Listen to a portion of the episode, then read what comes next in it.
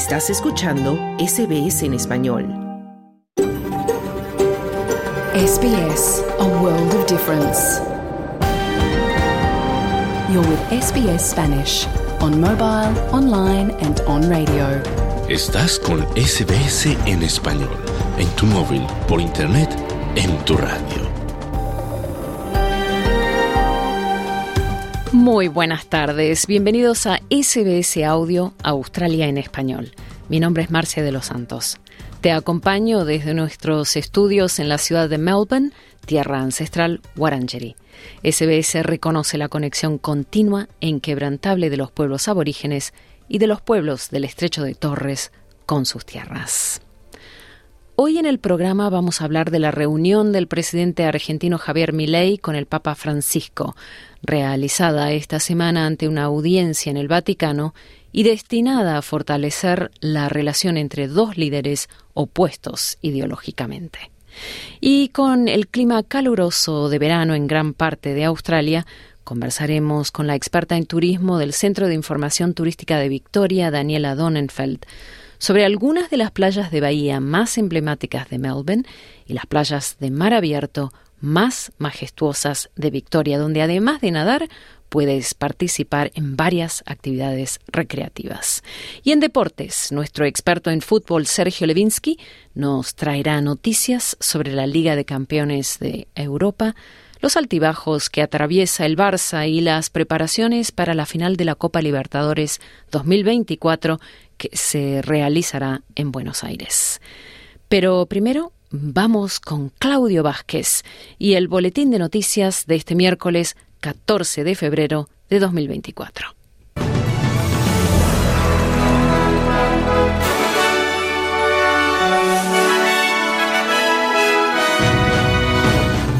Masivos cortes de electricidad en Victoria debido a tormentas despierta críticas al plan de energía. Ministra de Asuntos Indígenas rechaza llamamientos a realizar auditoría a gastos en programas para primeras naciones. Perú decretó estado de emergencia en dos provincias para detener la criminalidad. Estos son los titulares del miércoles 14 de febrero de 2024.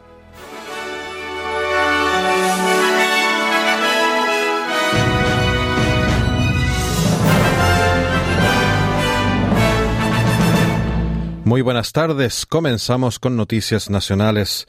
Cientos de miles de hogares y empresas de Victoria están sin electricidad después de que violentas tormentas arrasaran el estado, derribando tendidos eléctricos tras un día de temperaturas abrasadoras.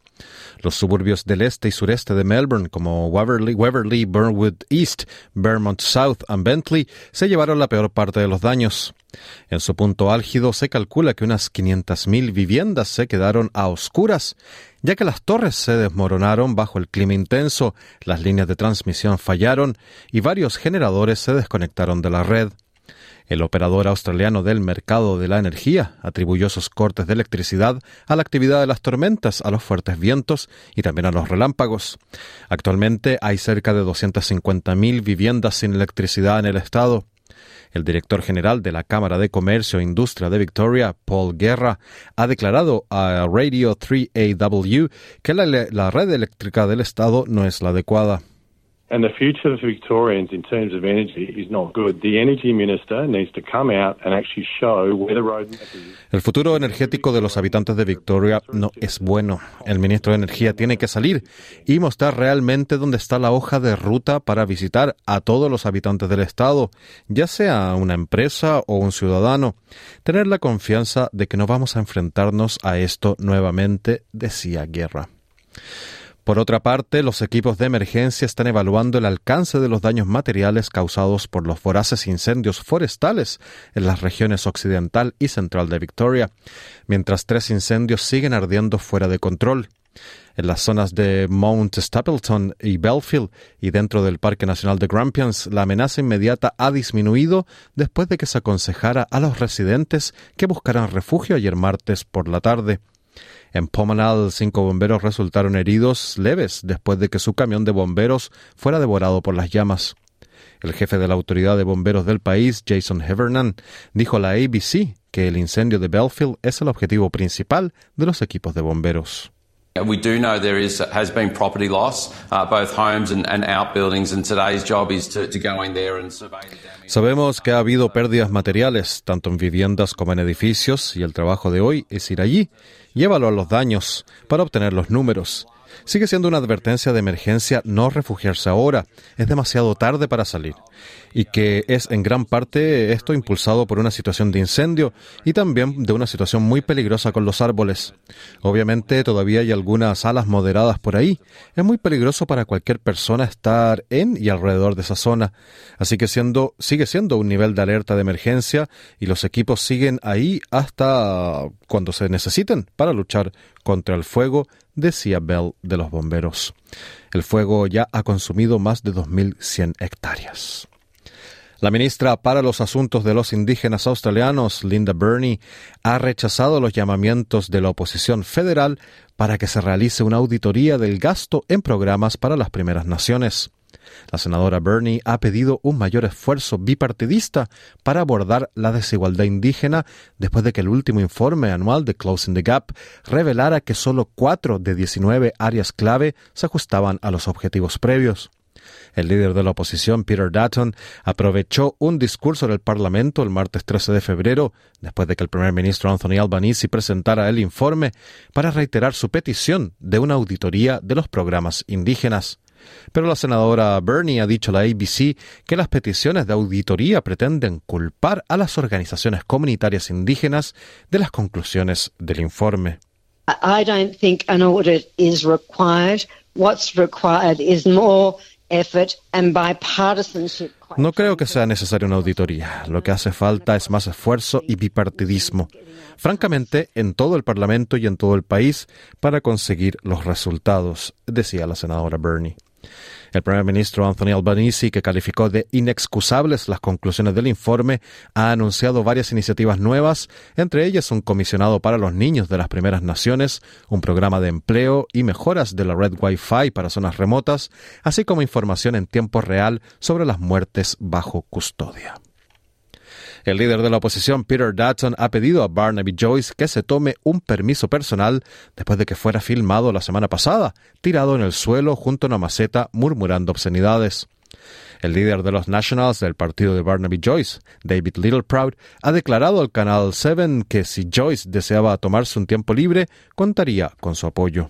Obviously, this wasn't normal behaviour, and Barnaby's embarrassed himself and his family. Uh, and while he's clearly articulated some of the Obviamente, esto no ha sido un comportamiento normal. Barnaby se ha avergonzado a sí mismo y a su familia.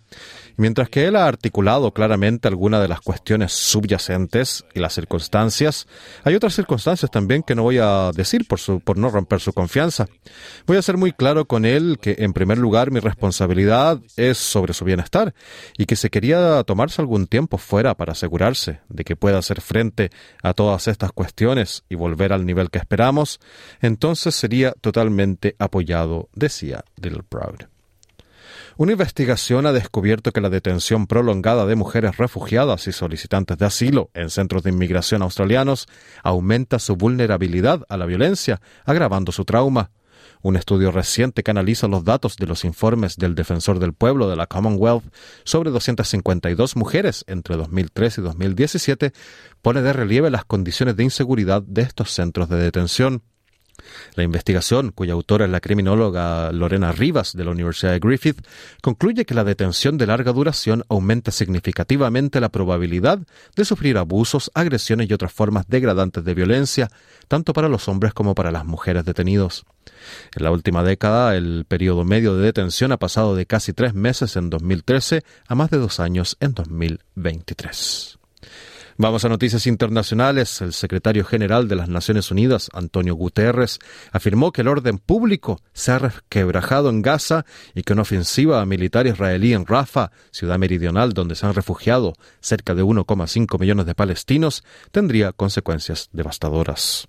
Well, I am particularly worried with the deteriorating conditions and security.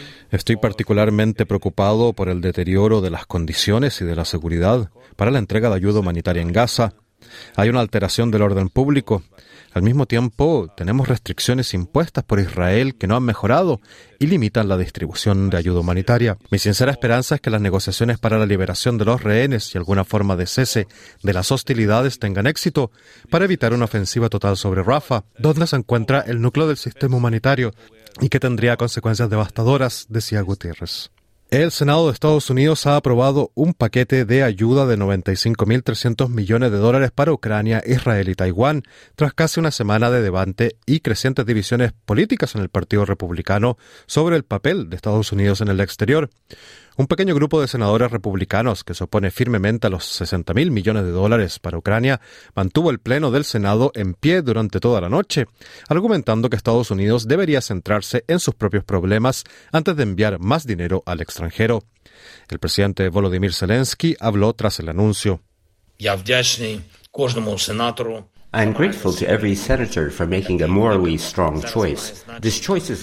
Agradezco a todos los senadores que hayan tomado una decisión moralmente firme. Esta elección es importante no solo para Ucrania, sino para todas las naciones, cuya independencia es objetivo de ataques rusos, ahora o en el futuro. Ataques previstos para los próximos años, decía el presidente de Ucrania, Volodymyr Zelensky. En noticias de Latinoamérica, Perú decretó estado de emergencia a dos provincias de la región de la Libertad, autorizando a las Fuerzas Armadas a intervenir junto a la policía ante el auge de bandas internacionales dedicadas a la extorsión y a la minería ilegal. La medida que se decretó el lunes 12 de febrero se extenderá por 60 días e involucra notablemente a Trujillo, tercera ciudad del país, y eje industrial del norte peruano, así como también a la provincia de Patás, donde las mafias de oro ilegal actúan impunemente. El gobierno justificó la decisión alegando que hay una creciente ola de violencia vinculada a organizaciones criminales y a la minería ilegal, según el primer ministro Alberto Tarola.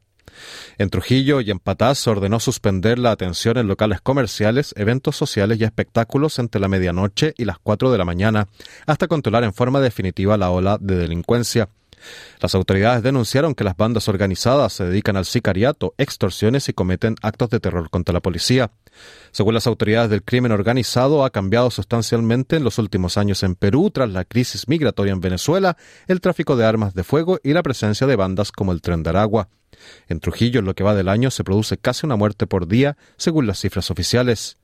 El incremento de la inseguridad llegó al gobierno a crear en noviembre pasado una fuerza de élite para combatir la extorsión, un delito que se disparó en el último año con la presencia de bandas internacionales que amedrentan a pequeños comerciantes y empresarios.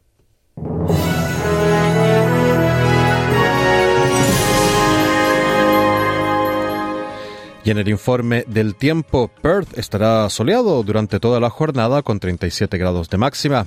Adelaide parcialmente nublado con 24 grados de calor. Melbourne igualmente parcialmente nublado con, 19 grados de máxima. Hobart estará parcialmente nublado con una máxima de 20 grados. Canberra tendrá algunas precipitaciones y posible tormenta con 28 grados de máxima. Sydney por su parte tendrá lluvias y posible tormenta con una máxima de 30 grados. Brisbane estará parcialmente nublado con una máxima de 31 grados y Darwin tendrá fuertes lluvias y posible tormenta con una máxima de 31 grados. Este fue el boletín de noticias del miércoles 14 de febrero de 2024, pero no te vayas porque de inmediato viene tu programa de SBS Audio Australia en Español con mucha más información. Mañana a la una, otro informe noticioso. Muy buenas tardes.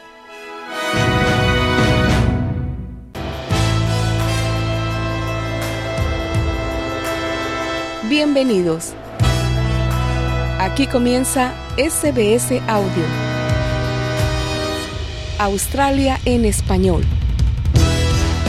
Muy buenas tardes. Bienvenidos a una nueva edición de SBS Audio Australia en español. Mi nombre es Marcia de los Santos. Esta tarde nos vamos a la playa. En concreto, vamos a explorar algunas de las mejores playas en Victoria para nadar, practicar deportes acuáticos y pasarla bien con amigos y familia. Así que ten a mano un cuaderno para anotar los consejos y recomendaciones que te ofrecerá nuestra experta en turismo más adelante en el programa.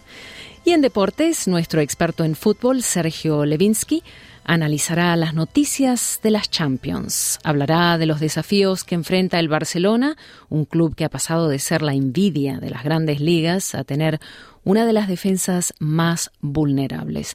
Y también nos contará qué está pasando con las preparaciones para la final de la Copa Libertadores 2024, que se realizará en Buenos Aires, aunque aún, aunque aún no se sabe en qué estadio. Pero antes, vamos a hablar de la visita del presidente argentino Javier Milei al Vaticano y de su reunión de poco más de una hora con el Papa Francisco, donde hubo sonrisas, abrazos y alfajores.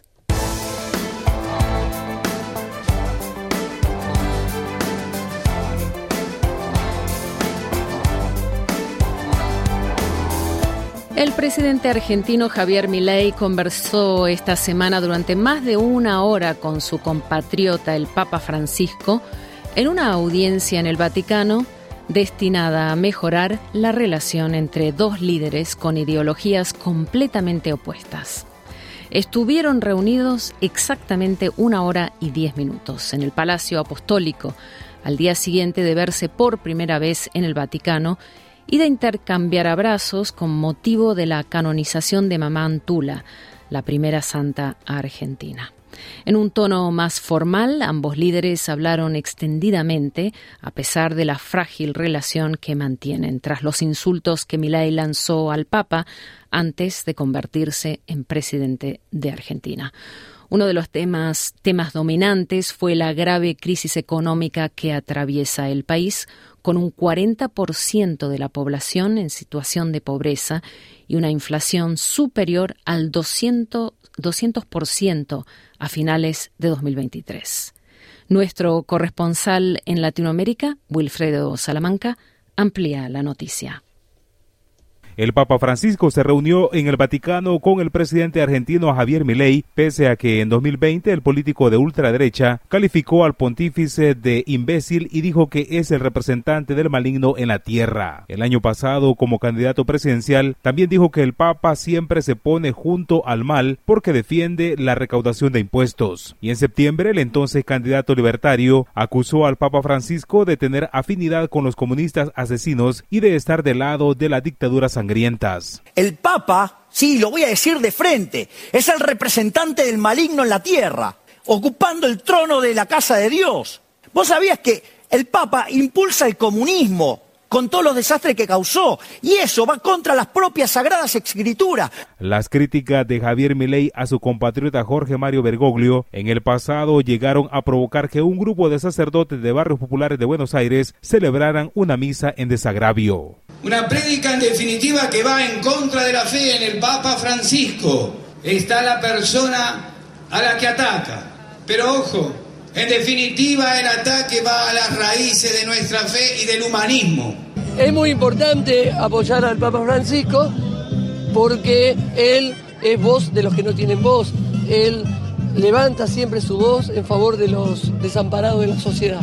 Sin embargo, ambos protagonizaron gestos de paz en los últimos meses. El Papa Francisco llamó a Milei cuando ganó la presidencia de Argentina en noviembre pasado y el mandatario envió una carta de invitación a visitar su país natal.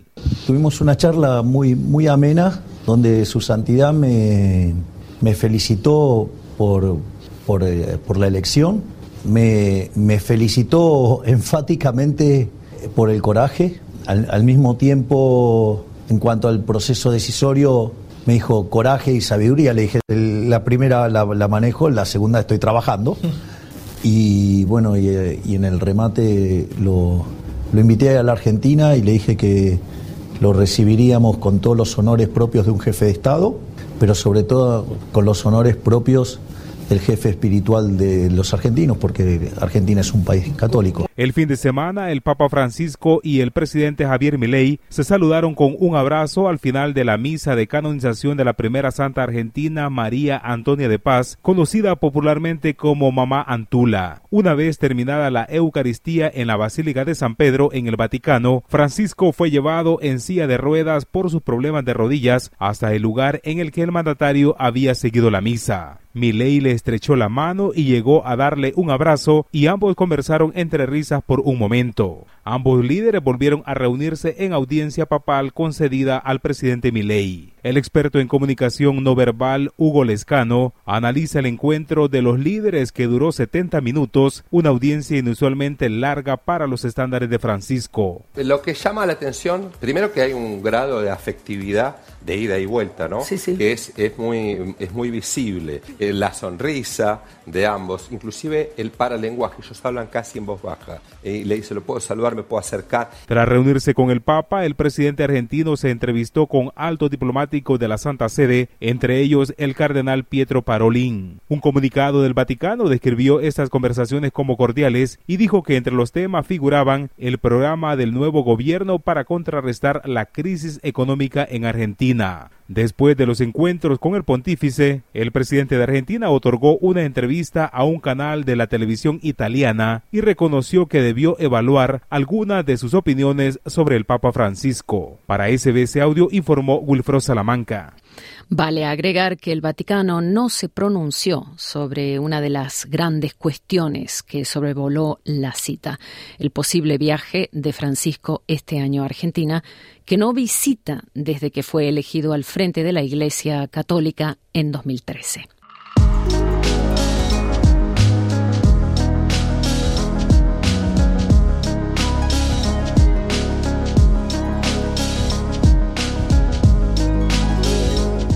Estamos en pleno verano y el termómetro está registrando temperaturas elevadas en la mayor parte del territorio australiano.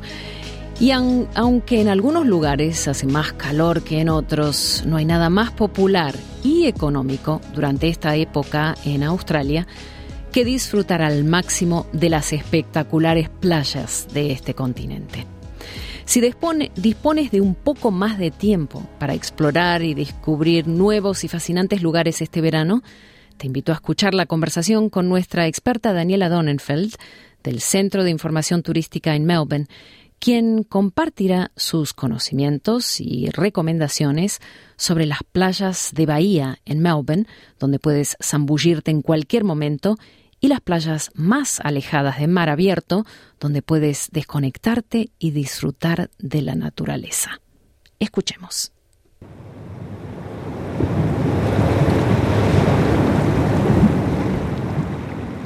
Melbourne está dentro de una bahía y entonces tenemos la suerte de tener dos tipos de playas muy diferentes. Las que están dentro de la bahía, el agua es calma y si salís al océano abierto, esas son las playas de olas, con un oleaje espectacular para hacer surf, por ejemplo. Entonces, el tener el adentro y el afuera de la bahía nos da la posibilidad de hacer distintas cosas.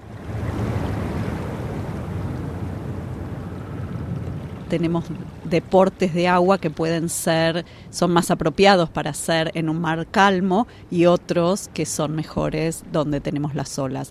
Incluso para los bañistas también hay gente que le gusta estar eh, retosando entre las olas y otra gente que prefiere, especialmente los que van con familias y chicos chiquitos, prefieren el mar calmo donde se aseguran que los chicos no tengan miedo de entrar al agua. ¿Y cuáles consideras entonces que son las mejores playas de Melbourne para visitar en verano particularmente y por qué?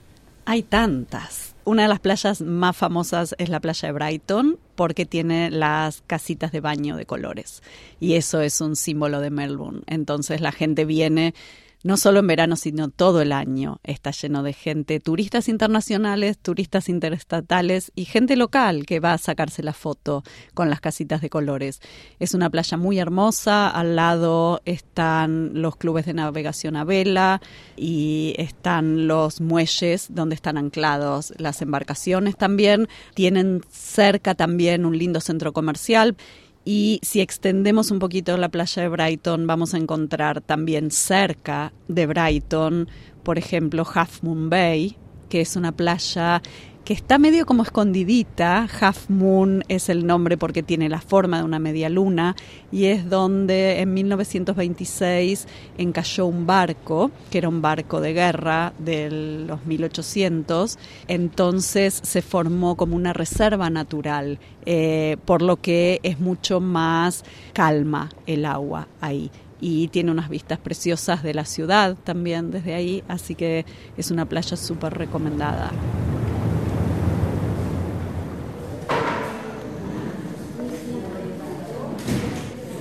Otra playa, una de las más famosas es San Quilda, no podemos negar eso. San Quilda es el lugar donde todos los turistas van. Esta es una playa que es relativamente ancha y tiene, está rodeada por jardines. Vas a ver muchísima gente caminando o andando en bicicleta o andando en patines por San Quilda. Es un lugar súper concurrido, vas a encontrar gente haciendo música en vivo, eh, muchas familias, está lleno de restaurantes y cafés por ahí también. Tiene el muelle, donde en una época se podían ver los pingüinos. En este momento el muelle está cerrado para los pingüinos, pero existe un tour que te lleva a verlo en barco. Entonces, si hay alguien que es fanático de ir a ver los pingüinos y los quiere ver aquí en la ciudad sin tener que ir hasta Phillip Island, está esa posibilidad de ver los pingüinos también. En San Quilda también vas a ver montones de gente los días de viento haciendo kitesurfing. Eh, es un espectáculo hermoso, porque ves el cielo y lleno de puntitos de colores que son toda esa gente que está haciendo kitesurf. También hay gente haciendo stand-up paddling, kayak, mm, es el lugar para ir a hacer deporte, es el lugar donde está la gente joven. Y cerca de allí también está una de las playas de perros. Si uno quiere ir con la familia y quiere llevar a su mascota, esa es una de las playas en que hay un sector de la playa donde está permitido llevar a las mascotas. ¿Y cómo encuentran esa playa las personas? Si uno va caminando por la playa están los carteles que indican de aquí para la derecha se puede, aquí a la izquierda no. Dice horarios, hay algunas playas que tienen horarios en que el perro puede ir y otros no, hay otras que es abierta durante todo el verano, así que lo mejor siempre es ir y buscar la información correcta online. Importante el tema de los carteles, porque en las playas hay muchos carteles explicando la calidad del agua, si se puede nadar, especialmente las playas de la ciudad, ¿no? De la bahía, por el tema de la contaminación, a veces sí llueve demasiado. Y también cuando practican deportes hay que tener mucho cuidado, porque es toda una, un área que se asigna para los deportistas y la gente no puede estar caminando por allí. Entonces es muy importante observar esos carteles, ¿no? Sí, aparte de los carteles escritos donde dice eh, la calidad del agua, la temperatura del agua, eh, cuando sube y baja la marea, está el sistema de banderas, al que siempre hay que prestarle atención porque están puestas para nuestra seguridad. La bandera amarilla y roja, la que es mitad y mitad, esas demarcan el área donde uno se puede bañar. No porque el agua del otro lado uno no se pueda bañar, sino porque es que hay alguien que te está cuidando están los guardavidas allí para tu seguridad. Entonces, por eso se recomienda siempre nadar entre las banderas. Cuando hay bandera roja, quiere decir que está prohibido bañarse. La bandera amarilla, precaución. Si vas a entrar al agua, tenés que estar mirando alrededor y estar prestando atención a todo lo que pasa. Uno de los temas es por las corrientes. Y aquí llegamos a el tema de las banderas de las que vos te referías, la bandera blanca y negra es la que delimita la zona donde se puede hacer navegación con tablas de surf, con paddleboards y otro tipo de deportes, que está separada de los bañistas para que no haya accidentes. Y después la bandera roja y blanca, esa es la que hay que temer porque hay que evacuar el agua. Y también tengo entendido que hay una playa muy cerca de St. Kilda, en South Melbourne, donde se practican otros tipos de deportes que son también súper populares. Bueno, ahí están las canchas de beach volley. Y en un día lindo se puede ver un montón de gente, porque son muchas las canchas, se hacen campeonatos, hay gente que practica el deporte durante la semana también, así que para los amantes del beach volley ese es el lugar para ir. Volviendo a San Quilda, te quería contar un poco, bueno, por dónde está ubicado, está muy cerca del Luna Park, está cerca de Ackland Street, que está lleno de restaurantes y, de cafés y tiene vida nocturna, o sea que es interesante, salís de la playa y tenés a dónde ir, bares, eh, inmediatamente a, a solo unos pasos. Y me gustaría nombrar el San Kilda Market, que está los domingos por la mañana hasta después del mediodía, donde hay un montón de puestos de artesanías y eh, carritos de comida también. Eh, San Kilda queda muy cerca de la City, son alrededor de 20 minutos en el tranvía, tranvías número 16 o el 96, los deja directamente sobre la explanada. Así que no hay excusas para no ir a visitar San Kilda Beach. También tenemos playas de bahía en el oeste, ¿no? Una de las más eh, conocidas es Williamstown, donde hay una hermosa explanada con un parque, eh, hay un montón de restaurantes y cafés y heladerías rodeando ese parque y también está la reserva en Williamstown que queda muy, muy cerquita. Es de muy fácil acceso porque se puede llegar en tren desde la City. Es un viaje corto. Tiene guardavidas, o sea que es una playa segura. Es para ir con familias. Lo que tiene es que en los días de viento, si bien está en la bahía, se forman olas y se puede surfear. O sea que eso le da un toque diferente a Williamstown. En cuanto a festivales está el Summer Sounds Festival de Williamstown. El festival tiene distintas sesiones de música. El 24 de febrero hay otra. Vayan online, busquen la información, fíjense en quiénes tocan, vale la pena ir. Eh, y pueden llegar en ferry también, ¿no? De la ciudad. Sí, se puede llegar en ferry. Es un hermoso paseo saliendo desde Melbourne, la ciudad, en el medio de la ciudad, Así que es un hermoso paseo para hacer ida y vuelta o ir en ferry, volver en tren, una o la otra. Es muy lindo. Y la otra playa que podemos nombrar por ese lado es Altona, que también es una playa muy linda y muy familiar. ¿Hay alguna otra playa menos conocida, Daniela, pero igualmente encantadora que te gustaría recomendar? Port Arlington es otra playa que se puede llegar en ferry, un ferry especial que va a Port Arlington, sale desde los Docklands y uno puede ir a pasar el día. Más temprano en el verano, tomen nota para el año que viene, está el Festival de los Moluscos, que es súper conocido, donde la gente va a comer y, a disfrutar. Este año ya estamos llegando tarde para eso, pero agéndenlo para el año que viene, que es un festival que se hace todos los años. En Port Arlington, en la península de Belarín. Nos estamos olvidando también de nombrar las playas de la bahía de Mornington Península, porque tiene un montón de playas hermosas, lugares de vacaciones, desde Frankston hasta Port Sea, pasando por Sorrento, Rye, Rosbad. Y si vamos del otro lado de la península, San Andrews y Flinders, por ejemplo, son las playas de olas, son los que se llama el Back Beach, porque si ves la forma de la península, de un lado tiene las playas de agua calma, que son las que están dentro de la bahía, pero del otro lado es mar abierto.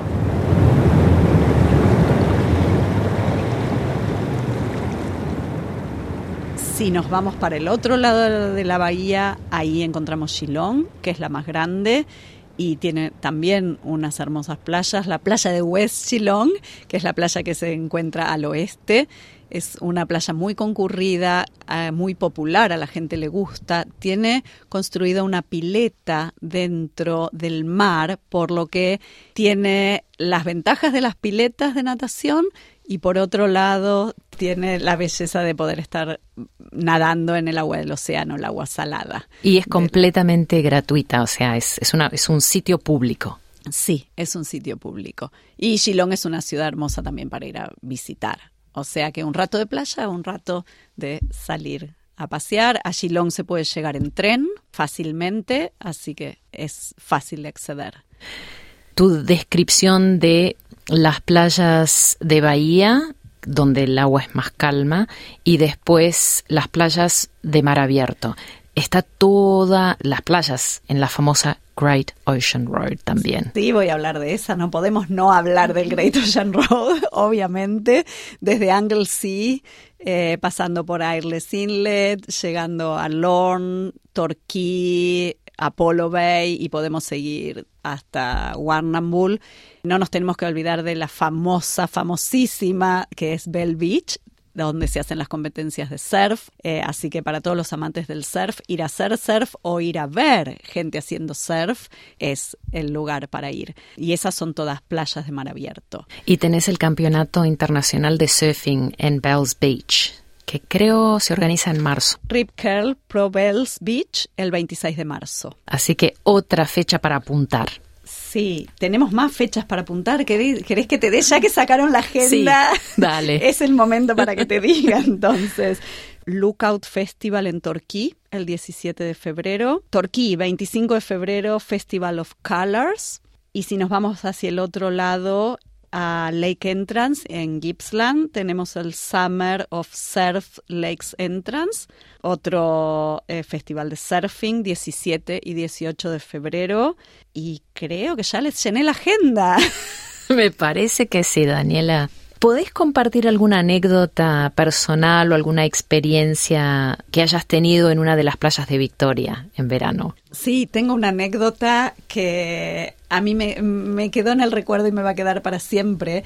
Estábamos en la esplanada de Shillong, estaba con mi hijo que era chiquito, estaba jugando a la pelota eh, y como todo chico patea y la pelota se fue al agua.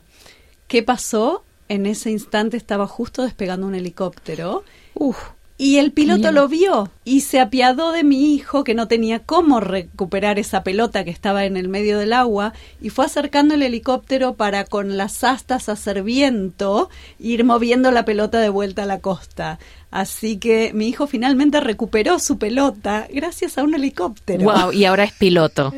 no, ahora es jugador de fútbol. wow. Qué lindo. ¿Quién tiene una pelota rescatada por un helicóptero? Me encanta esa anécdota, solamente en Australia me parece, ¿no?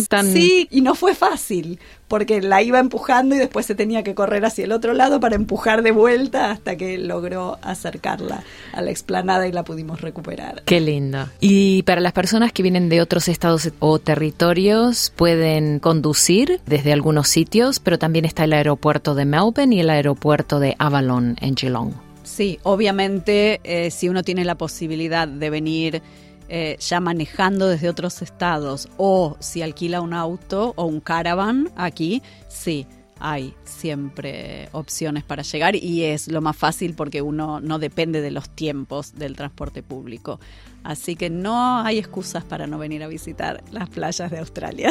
Y las, las hermosas playas de Victoria. Daniela Donenfeld, voluntaria para el Centro de Información Turística de Melbourne, muchísimas gracias por visitar nuestros estudios en Melbourne esta tarde y por traernos tanta información. Recuerden que siempre que necesiten información, el Centro de Información Turística de Melbourne está a disposición Abrimos todos los días, estamos ubicados en el Town Hall de Melbourne y hay gente que habla español que los puede ayudar, tenemos mapas, tenemos folletería, tenemos de todo, así que ese es el lugar para ir cuando uno busca información. Aparte de buscar online, el mejor lugar es el Centro de Información Turística, el de Melbourne, y si están en otras áreas, ir al Centro de Información Turística de que es local, porque ellos son siempre los que tienen la mejor información.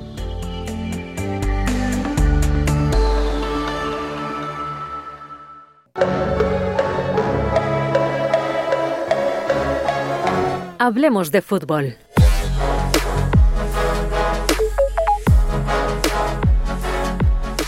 Y abrimos un espacio ahora para los deportes con nuestro experto en fútbol, Sergio Levinsky, en conversación con nuestro compañero Carlos Colina. Muchas gracias, Marcia. Y ya llegamos a tiempo de Hablemos de Fútbol. Se encuentra con nosotros ya en la línea Sergio Levinsky. Sergio, muy buenas tardes. ¿Cómo estás?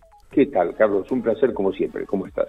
Bueno, muy bien. Y vamos a comenzar hablando de estos partidos de la jornada de octavos de Champions League, donde el Real Madrid apenas pudo pasar la tarea frente a Leipzig y el Manchester sin ningún problema ganó su partido 3 a 1. Sí, así es, Carlos. Y bueno, una vez más, los candidatos en la primera jornada de octavos de los partidos de ida ratificaron un poco su, su candidatura. Más allá de lo que decías muy bien, que el Real Madrid le ha costado mucho ganar a Leipzig.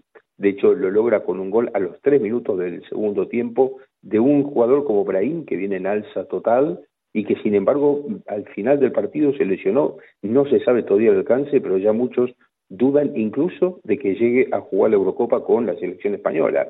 Hubo todo un debate si tenía que jugar o no con la selección española, pero bueno, finalmente parece que no podrá jugar en ninguna selección porque depende mucho de la lesión que tenga, pero realmente eh, una pena porque ha hecho un gol casi eh, propio de Messi, ¿no? Un gol realmente tremendo, pero una de las figuras fue Brahim, pero la otra figura importante del Real Madrid fue su arquero Lunín, que está reemplazando a Courtois, el Courtois que lleva meses lesionado y Lunín se ha ganado muchísimo su lugar en esta lucha que ha tenido por la titularidad con Kepa y sin embargo, bueno, Lunin ha sido un muro realmente tremendo el ucraniano tapando cantidad de situaciones de gol de los eh, alemanes de Leipzig, especialmente en el primer tiempo. Después ya el Real Madrid empezó a tomar un poco el control del partido y de hecho ya sobre el final Vinicius tuvo un remate en el palo, así que pudo haber ganado por un poco más, pero sí que ha sufrido mucho el Real Madrid, más de la cuenta ante un rival que en principio no parecía que le pudiera hacer demasiado partido en la serie total, ¿no? Ahora vamos a ver qué pasa en la revancha en marzo en el Santiago Bernabéu, pero claro, ya con un 0-1 en Alemania todo indica que con la tradición de Real Madrid está casi con, yo diría con un pie y tres cuartos en los cuartos de final de la Champions. Hmm.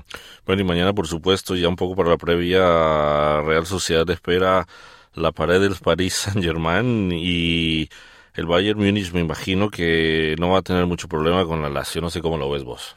Sí, sí, muy parecido. Aquí el partido más interesante, sin dudas, es el del PSG con la Real Sociedad, que es un partido de trampa, ¿no? Porque el PSG parece con las estrellas que tiene muy superior, la Real Sociedad no tiene quizá tantos nombres, aunque algunos sí, pero es un equipo muy compacto, un equipo trabajado muy bien por Immanuel Alguacil, que ha tropezado un poco la Liga Española ahora, pero es un equipo muy fuerte, que ha hecho muy buena campaña, que está en, eh, la final de, la Copa del Rey, o sea que eh, prácticamente en la final de la Copa del Rey, porque eh, ha sacado un buen resultado de Mallorca el partido de ida, o sea que está muy cerca de inclusive de jugar la Supercopa de España el año próximo en Arabia Saudita, es un equipo que se ha entreverado entre los entre los, entre los mejores equipos de España, ¿no? Inclusive yo diría hoy por encima del Barcelona. Así que es un equipo muy duro, vamos a ver qué pasa y hasta dónde resiste la Real Sociedad en París pero bueno, no creo que sea un partido fácil para el PSG. Y lo otro que hay que decir también es que, más allá de, este favoritismo que comentabas muy bien del Bayern Múnich, que se parece mucho a los partidos jugados hace un rato nada más, eh, en el que ha ganado eh, por un lado el Real Madrid y por el otro lado el Manchester City, y también este, no hablamos de ese partido que ha ganado 1-3 muy claramente al Copenhague, ahí sí muy, muy claramente, pudo haber terminado 1-5 porque Haaland se perdió goles realmente muy, muy cerca de convertirlos, pero además muy bien De Bruyne, eh, Bernardo Silva y Foden marcó el 1-3 sobre el final, casi en la última jugada del partido. Por lo tanto, Carlos, yo creo que se puede decir que de estos primeros cuatro partidos hay tres equipos, casi, casi yo diría, que, tienen muchas chances de jugar los cuartos de final, ¿no? Eh, estamos hablando de Manchester City y Real Madrid que aseguraron sus partidos fuera de casa y como decíamos, el otro que juega fuera de casa en Roma y tiene chances grandes de pasar es el Bayern. Luego queda la incógnita de lo que puede hacer la Real Sociedad en París con el PSG. Bueno, y ahora vamos a enfocarnos en otro que también está en Champions, pero juega la próxima semana, y es el Barça, pero el Barça en estos momentos, hablando desde el punto de vista de números, eh, tiene en términos generales números preocupantes en la liga y pasó de ser un equipo de los grandes a ser un equipo con números bastante, bastante de, probables para lo que es, para la plantilla que tiene, con un director técnico Xavi que se va y que parece que al interior del equipo por lo menos las cosas no están funcionando. No, no, y sabes, Carlos, que se ha hablado mucho de los canapés que volaron en el palco de honor, ¿no? Es decir, el presidente John Laporta directamente hizo tirar una bandeja de un camarero que traía unos muy ricos canapés de los nervios eh, por el partido, ¿no? Porque no esperaba para nada un 3-3 como local ante el anteúltimo de la tabla de posiciones y que no solamente 3-3, sino que pudo haber ganado el Granada tranquilamente. Y el Granada, Carlos, ha sumado dos puntos de visitante en todo el torneo. Estamos en las 24 jornadas, se han disputado ya de la liga, quedan 14, y de esas, de, todos los partidos que jugó visitante, el Granada solo sacó dos empates, uno frente al Barcelona.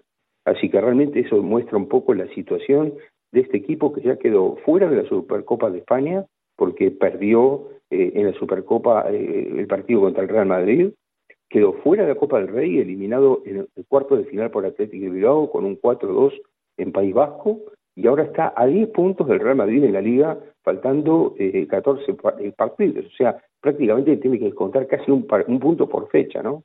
Realmente muy difícil, a tal punto que cuando terminó este partido con Granada, ya dentro de la comisión directiva y dentro de lo que es el plantel, se determinó que lo importante para la temporada en cuanto a la liga es tratar de quedar en puestos europeos. Es decir, tratar en lo posible de salir segundo para poder jugar la Supercopa de España el año que viene, volver a Arabia Saudita, pero si no se pudiera, por lo menos salir entre los cuatro primeros para poder jugar otra vez Champions, porque claro, los premios de la Champions son muy fuertes y además el prestigio deportivo. Así que imagínate, Carlos, que de los cuatro torneos del año, lo que le queda por ganar a Barcelona es solo la Champions. Hoy parece una quimera, realmente muy difícil, más allá de que, bueno, tiene dos partidos ante un equipo como el Napoli, que está en un muy mal momento también, que no se parece al campeón de liga italiana del año pasado, ¿no? Para nada, o sea, quizá pudiera hasta eliminar a Napoli, pero claro, la pregunta que uno se hace es qué va a pasar después, porque le puede ganar a Napoli y llegar a cuartos, pero bueno, en cuartos le puede tocar el Manchester City, el Real Madrid, el Atlético Madrid, el Inter, es decir, ¿cómo hace el Barcelona que no pudo contra nada para pasar a esos equipos, no? Se entiende que no estuvo hasta justamente ese fin de semana pasado el arquero alemán Ter Stegen, que es una figura, pero pues realmente es una distancia tan grande con la temporada pasada que asusta, ¿no? Y como decías muy bien, una plantilla muy buena, quizá un poco corta, puede ser, pero claro, eh, los jugadores de la cantera, de las divisiones inferiores que ha puesto el Barcelona han dado resultado, es decir, que el problema no está allí, sino en cómo se administró la temporada y el estilo de juego que parece que en la temporada pasada, cuando ganó la liga, Xavi convencía mucho el entrenador, ahora parece que todo eso se desinfló y que él dice que con el anuncio de que se va eh, cuando termine esta temporada podía descomprimir el ambiente, pero ahora ya se ve que tampoco, ¿no? Bueno, vamos a ver qué sucede también con esta difícil situación por la que atraviesa el Barça.